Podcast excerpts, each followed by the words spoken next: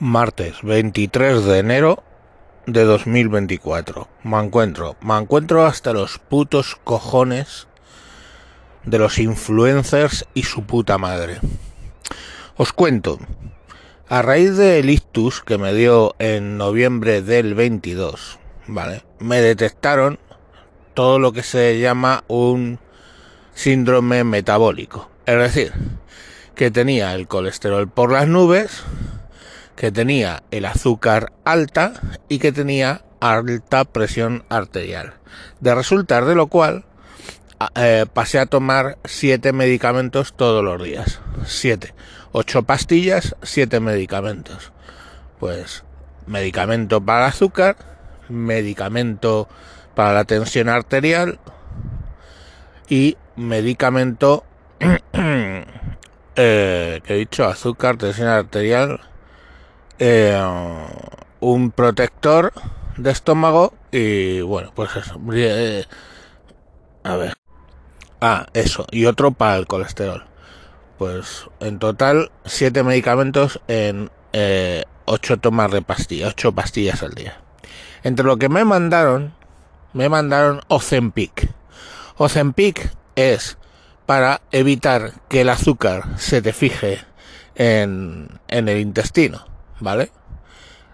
Eh, es como un bolígrafo de insulina, no sé si los habéis visto alguna vez, pero básicamente le pegas dos vueltas a una tuerca, te pinchas cerca del ombligo y aprietas un botón.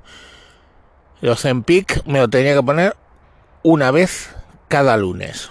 Me lo ponía una vez cada lunes y listo. Vale. Claro, lógicamente hay dos fuentes de azúcar en la alimentación. Una el azúcar directa que tomas, miel, azúcar, eh, los dulces, todo ese tipo de cosas. Y dos, los hidratos de carbono que se terminan metabolizando en azúcares. Claro, si a una dieta le quitas el azúcar y le quitas los hidratos de carbono, por cojones adelgazas. ¿Cuál es el efecto secundario del Ozempic? Que adelgazas.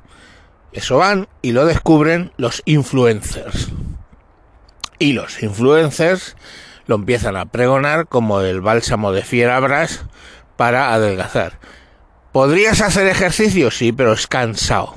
¿Podrían mantener dieta? Sí, pero es eh, muy sacrificado.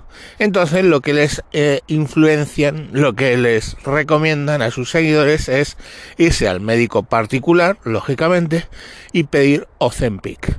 Como resulta de lo cual el Ozempic desapareció de todas las putas farmacias.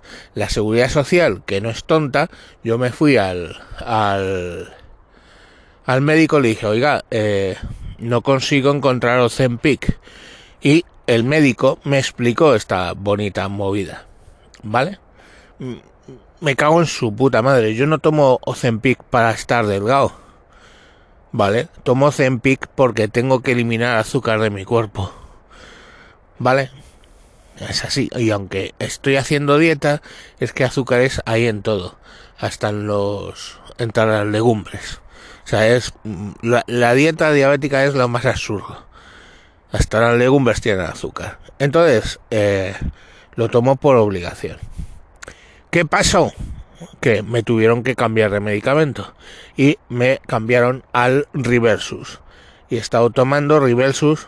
Eh, eso es ya una pastilla diaria y la tienes que tomar en muy determinada forma. Quiero decir, me tengo que levantar, cuando me suena el despertador son las seis y media, me tomo el Riversus y tengo que no comer ni tomar ninguna medicación en la siguiente media hora. Lo cual, bueno, pues me supuso tener que cambiar mis costumbres, porque me tomo la medicación, dejo la caja de las medicinas encima del lavabo para acordarme, me voy a bajar al perro, me voy a lo que sea, me he visto, no sé cuánto, pasa la, media hora, entonces vuelvo al, al, baño, me tomo todo el resto de las pastillas. Es un coñazo, pero bueno, es lo que hay, ¿vale? De un pinchazo en la barriga, cada mes pasé a una, o sea, cada lunes pasé a tener que tomarme una pastilla cada, cada día y en unas circunstancias determinadas. ¿Qué pasó? Pues pasó que eh, los influencers de mierda, como hay problemas para encontrar Ozempic, descubrieron el Riversus y empezaron a recomendar el Riversus. ¿Vale? Conclusión de lo cual, eh, el día 1 de enero tenía que renovar todas las medicinas. Fui al médico el día 4, renové todas las medicinas y se quedó pendiente el tema del Riversus a que lo aprobaran. Y estamos a día que he dicho, 23, ¿no?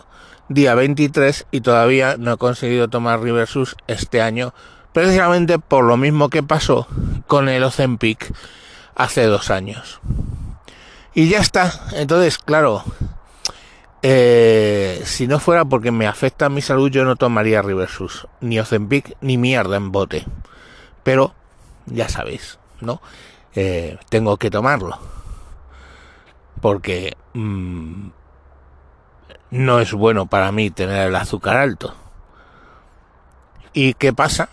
Pues que por culpa de la puta mierda de los influencers y todas esas gilipolleces, de dietas y de gilipolleces del primer mundo, pues estoy eh, sin medicina ya veintitantos días. Y bueno, pues ya sé que esto no os influye a vosotros, pero es para que veáis pues un ejemplo más de cómo esos influencers eh, afectan a la vida de las personas.